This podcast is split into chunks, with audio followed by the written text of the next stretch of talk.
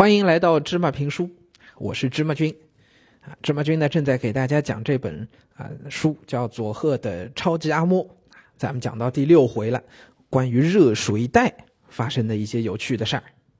咱们上回说到这个啊，作者啊，就是这个书中的德永君，他的阿嬷呀，招待隔壁邻居大婶儿，要给他泡茶喝。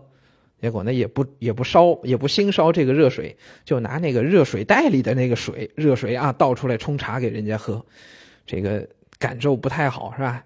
热水袋捂着臭烘烘的脚丫子呢，啊，里边倒出水来喝，啊，德永君呢，当时看着这个隔壁大婶那个尴尬的样子呀，心里忍不住要笑，可是没笑几天啊，就轮到他自个儿了，怎么回事呢？哎，那是一年深秋。啊，德永军的学校啊，要组织大家去秋游。那同学们都去秋游过，对吧？秋游很开心啊，可以带上自己家的啊好吃的好喝的，对吧？跟小伙伴们一起出去玩玩的时候想吃啥吃啥，想喝啥喝啥啊。所以呢，大家都会带一个水壶啊，也都会带点吃的东西。啊，那每家每户用的水壶还都不一样，里边经常都灌满了水啊，就够你喝上半天一天的。那既然要出去秋游，那德永君也得回家找水壶呀，回家就跟阿嬷说了：“阿嬷，有没有水壶啊？”大家应该能猜到后边发生什么了吧？这阿嬷家本身就穷的个叮当响，连饭都吃不饱，哪还专门搞个家伙事儿给你，给你放水当水壶用啊？显然没有专门的水壶。但是阿嬷呀，脑筋转得飞快，他很快就说：“哎，把茶装进热水袋里拿去就行了呗。”啊，热水袋！哎呀，这真是善有善报，恶有恶报呀！啊，就前几天还在嘲笑人家隔壁大婶儿啊，幸灾乐祸的笑话人家那尴尬的样子呢，结果到今天完了，轮到自个儿了，那也没办法呀，你出门一天不能不喝水啊，总得带呀。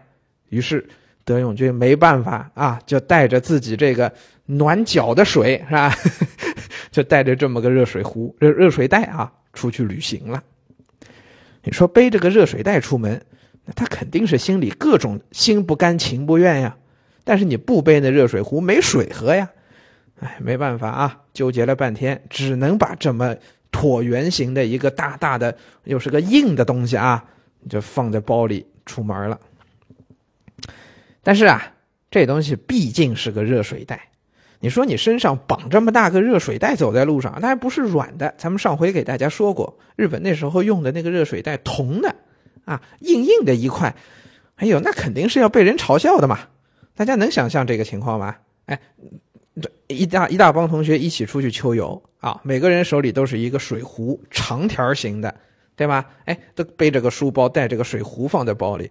可就这一个同学，德永君他一个人啊，带了个铜制的水壶，而且那还看起来就像跟个 平时暖脚的东西一样，又大又沉。这东西还塞不到包里。其实按按文中说法，他应该就背在自己身上。哎呀，那当然，同学们都要笑他了。别说同学们笑他，书里还讲了，连路上行人也频频侧目。哎呦，周围路上的行人都看不懂啊！哎呦，这小孩干嘛呢？背着这么个东西，这不是个炸药包吧？哎，大家都在想这小孩干嘛呢？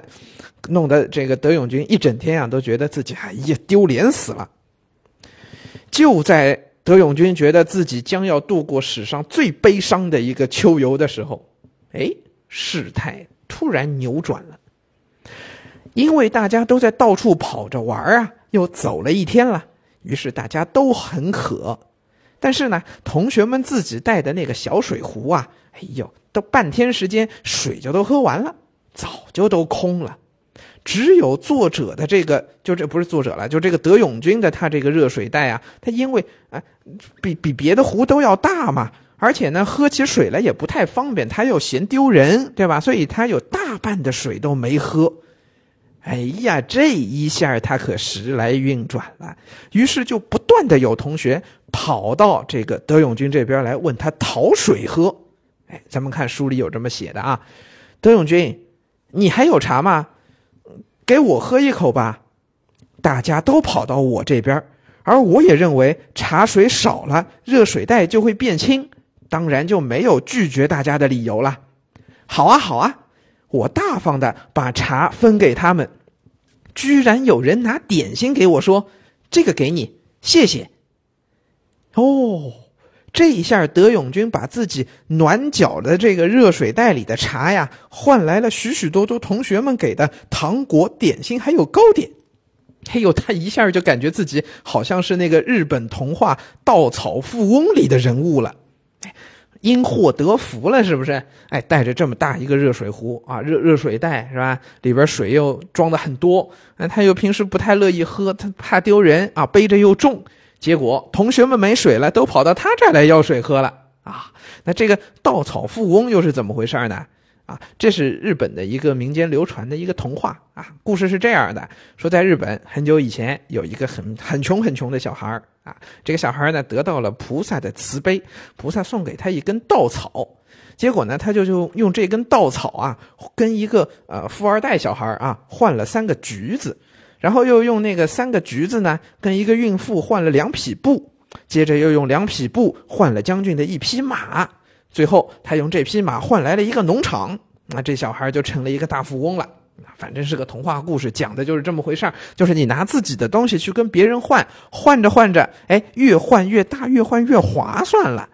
哎，这个德永军在这儿就觉得自己简直就是稻草富翁里的这个小富翁了，对吧？哎，拿这个自己觉得没用的热水壶里的水，就换来了同学们的糖果、点心、糕点。哎呀！你看，出门秋游就带这么一壶水，但是哎，因祸得福了，从别的小朋友那儿换来各种各样好吃的，成了一个热水袋富翁。要说啊，这个德永军能成为这么一个热水袋富翁，阿嬷的功绩那可真是不小呢。毕竟是因为有了阿嬷，才打破了热水袋只能暖脚这样的死规定啊。是不是？要不然作者怎么能会？这不，这这个德永军怎么会带着个热水壶出去旅游、去秋游去的呢？哎，这一切都得谢谢这超级阿嬷呀！啊，讲到这儿，芝麻君扯开几句跟同学们聊一聊啊。其实我们日常生活当中啊，有很多的事情都跟这个热水袋一样。谁说热水袋就只能暖脚的呀？是不是？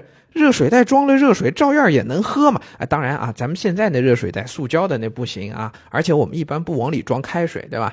哎，咱们只是拿这事儿举个例子。我们日常生活当中的每一样东西，其实都有可能有很多种不同的用途。大家的脑筋能不能转一转，自己来想一想？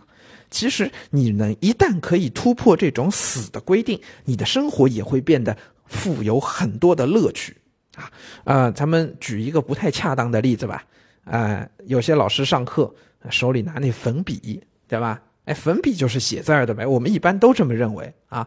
但是芝麻君就遇到过。哎，我读书的时候，我同桌啊，这个上课不认真，啊，趴在那边也不知道在干嘛，开小差的应该。